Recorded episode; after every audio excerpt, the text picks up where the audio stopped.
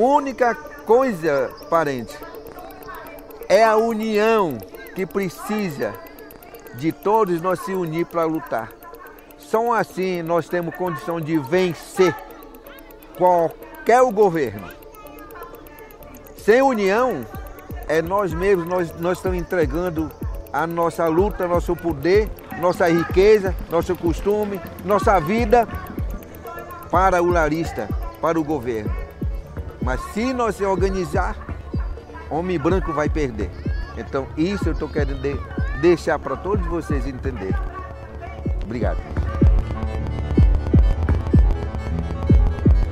Essa mensagem de união foi transmitida em janeiro de 2020 por Paulinho Paiacan Caiapó, grande líder e referência do conhecimento tradicional dos povos indígenas Caiapó, que infelizmente, acometido pela Covid-19, faleceu no dia 17 de junho. A morte de uma figura tão importante mostra como a população indígena brasileira vem sofrendo com a pandemia a assistência falha do governo, o avanço do garimpo próximo a aldeias isoladas e a própria problematização da demarcação das terras indígenas são fatores que devem ser discutidos. No episódio de hoje, vamos nos voltar para essas questões e descobrir como a população indígena está vivendo durante uma pandemia. Eu sou Letícia Ferreira. E eu sou Guilherme Gonçalves. E o nosso podcast está começando.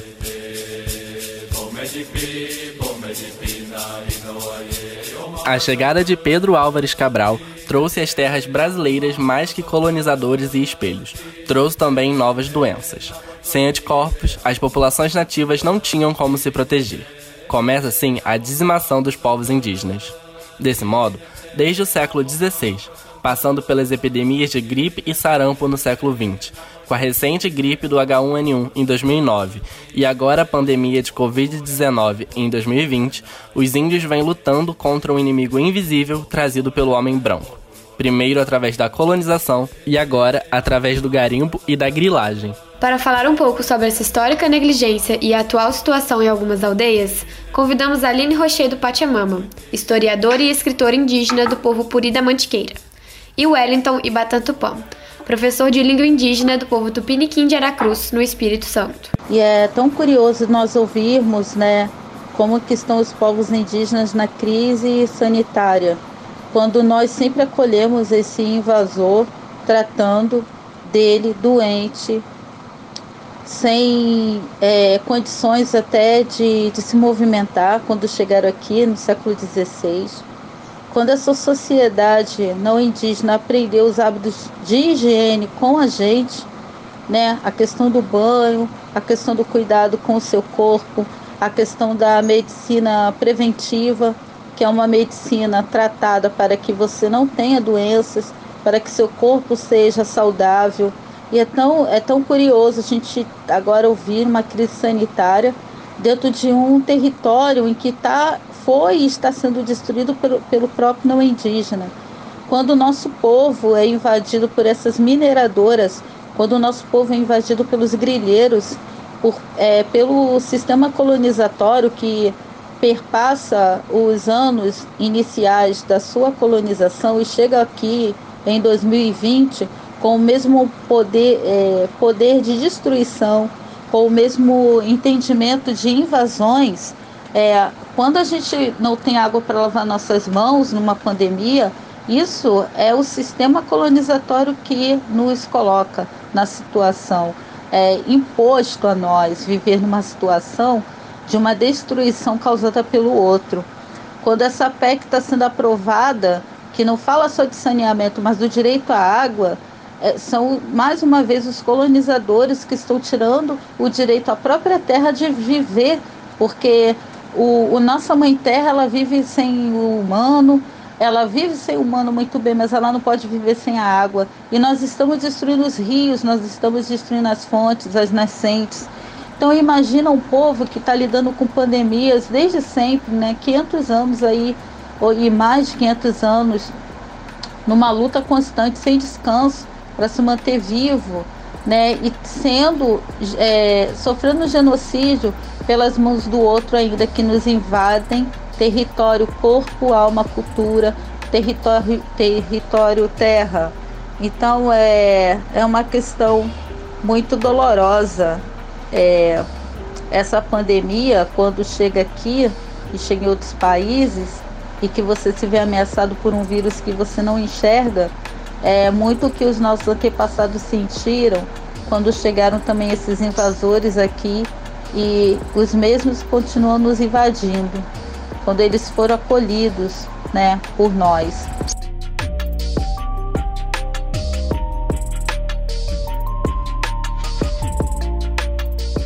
um vírus extremamente perigoso, desconhecido por todos no mundo e que está botando medo em todo mundo. E nós, povos indígenas, também não somos diferentes, já convivemos com vírus há, séculos. Há séculos, quando os colonos já vieram para cá e já trouxeram várias doenças. Então a gente está, de certa forma, está sempre a mercê de vírus. Então, é, o vírus para nós aqui, nossa aldeia aqui, somos em duas aldeias 12 aldeias, se eu não me engano, e são seis tupiniquins e seis da etnia Guarani. Então, trouxe enormes mudanças o vírus, entendeu? Trouxe umas mudanças bem drásticas do nosso cotidiano dentro das aldeias. Mas infelizmente a nossa realidade está bem complicada pela questão viral, pelo Covid-19. É, a gente aqui está todo mundo de quarentena, o cacique aqui falou para todos dentro da própria aldeia mesmo aqui, usar máscara, não receber nem vizinhos, parentes, ninguém, principalmente gente de fora, porque a gente está de quarentena e a realidade da cidade próxima aqui está muito alta. A quantidade de infectados está quase 500, quase 550 já infectados perto da cidade, ao redor da, das aldeias. Então é uma coisa que a gente tem que se precaver, até por conta da, da grande quantidade de crianças idosos que tem dentro das aldeias, né? Que a gente tem que zelar muito pela, pelos idosos, que é o nosso que é o nosso dicionário vivo, e tem que zelar muito pelas crianças, que é que é a futura geração, né? Que vai carregar o legado, o nosso legado. Além do mais, a gente está tendo uma, até uma assistência legal da equipe médica aqui dentro da aldeia, que trabalha, que trabalha bem diariamente, entendeu? Sempre está monitorando, sempre está medindo temperatura, passando as casas de cada um. É, mas infelizmente nem todo mundo tem desse privilégio de ter uma equipe médica assim, né, disponível, que vai nas casas tal. Eu tiro, por exemplo, os povos indígenas isolados, que são difícil acesso, infelizmente são difícil acesso, a equipe médica é difícil chegar lá, eu falo pelos povos da Amazônia, do Pará, que tem que entrar, subir rio acima, entendeu? É complicado. Aí quando o. Mas o vírus já chegou lá povos indígenas também são humanos, precisa de, de assistência, a gente também precisa de saúde. Porque antes, antes da, da invasão do nosso território, a gente não tinha doença, entendeu? Não tinha gripe, não tinha nada. Isso aí veio tudo com decorrência da, da invasão depois, que vários colonos já trouxeram várias doenças pra gente. E já dizimaram vários povos, vários indígenas, entendeu? Através dessas doenças. Infelizmente foi assim. Além de, de mas futuramente, acabar é, dizimando vários povos através de guerra, mas antes disso teve as pandemias. Entendeu? Teve uh, os vírus que vieram e ceifaram a vida de muitos parentes nossos, nossos ancestrais. Entendeu? Então é um problema que a gente convive há, há cinco séculos, na verdade. E a cada ano que passa a gente fica com menos visibilidade. Parece que a gente é um intruso dentro do próprio território. Tá entendendo? A gente precisa de saúde também, a gente precisa ser visto como. A gente precisa ser visto, a gente precisa ser cuidado. Somos seres humanos como qualquer um, só com, com um modo de vida diferente. Mas somos seres humanos, gente. Essa realidade tão cruel tem ganhado exposição de diversas maneiras.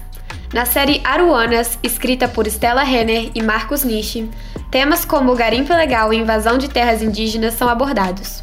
Apesar de ser uma obra ficcional, a produção retrata um assunto real e mais atual do que nunca. Com o afrouxamento de leis e a baixa fiscalização, o garimpo e a grilagem de terras crescem em ritmo acelerado.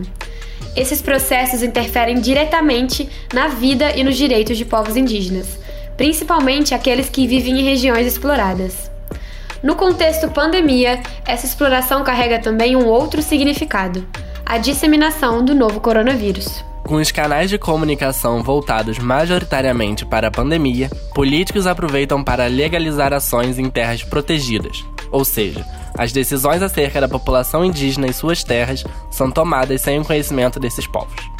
Ricardo Salles, ministro do Meio Ambiente, Abraham Weintraub, ex-ministro da Educação, e o próprio presidente Jair Bolsonaro já demonstraram sua falta de conhecimento, interesse e apoio a esses povos nativos. Nós temos a possibilidade, nesse momento que a atenção da imprensa está voltada exclusiva, quase que exclusivamente para o Covid e daqui a pouco para a Amazônia, o general Mourão tem feito os trabalhos preparatórios para que a gente possa entrar nesse assunto da Amazônia um pouco mais calçado, mas não é isso que eu quero falar.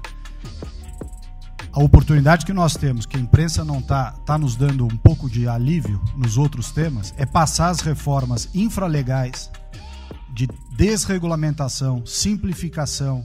Então, para isso precisa ter um esforço nosso aqui, enquanto estamos nesse momento de tranquilidade no aspecto de cobertura de imprensa, porque só fala de Covid, e ir passando a boiada, e mudando todo o regramento, e simplificando normas, de IFAM, de Ministério da Agricultura, de Ministério do Meio Ambiente, de Ministério disso, de Ministério daquilo. Agora é a hora de unir esforços para dar de baseada a simplificação eh, de regulatório que nós precisamos, em todos os aspectos.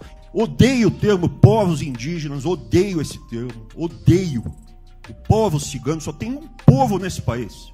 Quer, quer, não quer sair de ré. É povo brasileiro, só tem um povo. Pode ser preto, pode ser branco, pode ser japonês, pode ser descendente de índio, mas tem que ser brasileiro, pô. Acabar com esse negócio de povos e privilégios. Só pode ter um povo. Não pode ter ministro que acha que é melhor do que o povo, do que o cidadão. Cada vez mais o índio é um ser humano igual a nós. Então. Onde tem uma reserva indígena, tem uma riqueza embaixo dela. Temos que mudar isso daí. Mas nós não temos hoje em dia mais autonomia para mudar isso daí. Entregou-se tanto a nossa nação que chegamos a esse ponto. Mas dá para mudar o nosso país. Isso aqui é só reserva indígena. Está faltando quilombolas, é outra brincadeira. Eu fui num quilombola em Eldorado Paulista. Olha, o, o afrodescendente mais leve lá pesava sete arrobas. Não fazem nada. Eu acho que nem para procriadores serve mais. Mais um bilhão de reais por ano gastado com eles. Não vai ter um demarcado para reserva indígena para quilombola. É muito triste a gente estar tá acompanhando as notícias na televisão, principalmente dos Yanomami, questão do desmatamento lá, grileiro, garimpeiro que estão invadindo suas terras. É, e ainda acaba levando a doença para eles, entendeu? É muito triste a gente poder ficar aqui só vendo as notícias e não poder fazer nada, a gente se sente um, meio impotente né, nessas ocasiões, que a gente não pode fazer nada. O governo praticamente lavou as mãos para a gente, a, a gente indígena, a gente sempre teve sozinho, a gente poucas vezes teve apoio de governo. Então a gente só pode contar com nós mesmos e as equipes médicas que trabalham aqui, o, o nosso protetor, né, o Tupã, que está sempre intercedendo pela gente, porque sinceramente está bem complicado lidar com isso, entendeu? Já, já perdemos vários parentes aí, Brasil afora, a gente está acompanhando as notícias no Twitter, Instagram, televisão. É, a gente vê poucas coisas faladas dos indígenas na televisão, principalmente nas mídias nacionais. A gente vê mais falando da, da pandemia em geral, mas a do indígena pouco se fala. Entendeu? É triste também porque não traz um aparato geral assim, não dá também uma importância para o povo indígena. Parece que a gente vive como intruso dentro do nosso próprio território. É perceptível que os interesses do governo ferem diretamente a vida desses povos e a mídia não tem dado a devida importância para suas causas, colocando-os inteiramente em segundo plano. A Marcele Gomes, estudante de serviço social no FJF e descendente de indígenas da etnia potiguara, contou um pouco da situação de seus familiares que ainda moram no Amazonas. A minha família que está lá, né, no Abial, não está também podendo ir no município de Tefé, apesar de ser bem pertinho para não transitar mesmo, não ter esse círculo de pessoas é, tendo contato. Assim como minha família que também está na capital não está podendo viajar de barco até é, ter fé. A minha bisavó, que mora na capital, é, inclusive não tá assim, né, na, na casa dela, na capital. Eles optaram por um tempo atrás ir para um município pequeno, é, perto de Manaus, que chama Presidente Figueiredo. Eles ficaram lá afastados justamente porque o número de mortos e de infectados no Amazonas estava crescendo muito, eles ficaram com muito medo, né? Então, assim, a rotina da minha família mudou muito nesse sentido, né? Deles estarem completamente isolados. Minha família, não, hoje em dia, não tem nenhum familiar meu que vive em aldeias é, distantes, né? mas a gente tem que buscar entender que existem povos, né, os povos indígenas que habitam aldeias ainda, as aldeias mais afastadas, seja no Amazonas, no Pará, eles ainda estão nessas aldeias e são um público muito afetado é, com coronavírus, né, com a pandemia. E assim, eu sempre digo que os povos indígenas eles têm questões e refrações muito maiores que só a pandemia, né? Porque a maioria das pessoas é, tem a preocupação de só a pandemia, né? De quando a pandemia passar, a vida normal vai, a vida vai voltar a ser normal, né? Os povos indígenas não, né? A questão do, dos garimpeiros que continuam invadindo terras, as invasões de terras continuam, as invasões de terras não pararam só por causa da pandemia. Então você imagina, né? Um povo tem que se preocupar com uma pandemia, uma doença como essa que já matou milhares de pessoas e já está matando milhares de anciões indígenas. É, ainda ter que se preocupar com a questão de garimpeiros, com a questão do agronegócio, demarcação de terra. É muita, muitas refrações, muitas questões que que a gente tem que se preocupar e eu acho que a gente tem que se atentar.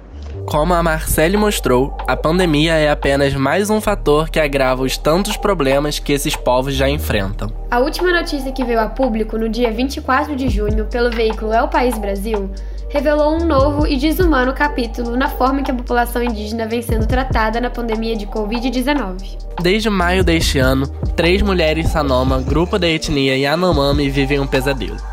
Sem falar português, apenas sua língua nativa, essas mulheres e seus bebês foram levados para um hospital em Boa Vista, capital de Roraima, por conta de uma suspeita de pneumonia. No hospital, acredita-se que as crianças teriam sido contaminadas pelo coronavírus e vieram a óbito. Seus pequenos corpos desapareceram, possivelmente enterrados no cemitério da cidade sem nenhum aviso às mães. Duas delas estão amontoadas na casa de saúde indígena com Covid-19 doentes e fracas, imploram pelos seus filhos para pelo menos honrá-los com uma morte digna. Os Yanomami não enterram seus corpos sob hipótese nenhuma. Como tradição da cultura, seus corpos são cremados com um longo ritual para que o morto possa morrer para si e para a comunidade. Diferente da cultura do branco, o Yanomami se compreende como parte de uma comunidade que se entrelaça com várias dimensões, visíveis e invisíveis, mediadas pelos xamãs. A quantidade de violência contida nessa série de atos impostos às mulheres Sanoma é enorme até mesmo para os padrões do Estado brasileiro, um histórico agressor contra os povos indígenas. Até o dia da gravação desse podcast, não se sabe a verdadeira história das crianças em Yanomami e onde estão seus corpos. A seguir, o depoimento final em forma de apelo que a historiadora Aline Pachamama deixa para nós. Então, uma situação que hoje é de pandemia que está aí atingindo a várias pessoas, não só as comunidades originárias, os povos pretos que estão na favela. Mas ainda assim a sociedade não entendeu de que é, ele não é o centro do mundo, esse homem colonizador não é o centro do mundo. A sua religião não é a única verdade. A sua cultura não é a melhor cultura e não é a cultura que tem que dominar a outra. Porque nós temos é, muito mais saberes e muito mais formas do bem viver, que não é o bem-estar, do que essa cultura colonizatória é, impõe. Então é com muito sentimento que eu deixo aqui essas palavras. É, enquanto eu, posso aqui estar gravando para você, tem parentes meus que estão morrendo, tem parentes meus que estão é, sendo invadidos em território, tem crianças que estão adoecendo. Então, é, que essa voz não seja a minha voz, mas que seja é, um grito também desses povos que não estão conseguindo falar porque estão sendo calados é, de muitas formas. Então, é, que passamos diferente essa pandemia a partir dessa fala, que tenhamos lucidez, que, é, que a sociedade possa abrir mão dos seus privilégios e pensar que não se vai fazer nada no singular. Se o rio é, deixa de existir, todos nós vamos morrer de sede, não só os povos originários. Se há um desequilíbrio na economia, é porque essa economia ela propõe uma outra escravidão às sociedades que não têm os privilégios que um grupo seleto tem, e um grupo mínimo. Espero que é, nós estejamos realmente na pauta principal desse país. Nós precisamos ser honrados, precisamos ser reparados historicamente, precisamos ser reparados no tempo presente e precisamos ser é, ouvidos. Por isso, o aprendizado da escuta é muito importante.